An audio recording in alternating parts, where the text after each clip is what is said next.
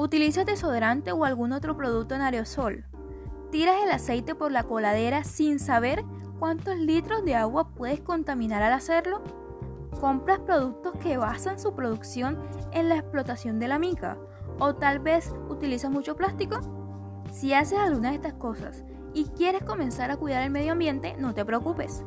Yo soy Mayeli Jariza y el día de hoy te doy 5 consejos para reducir tu huella ambiental. Número 1.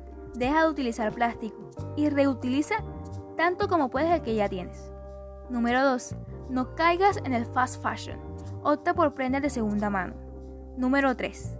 Reduce, reutiliza y recicla lo más que puedas.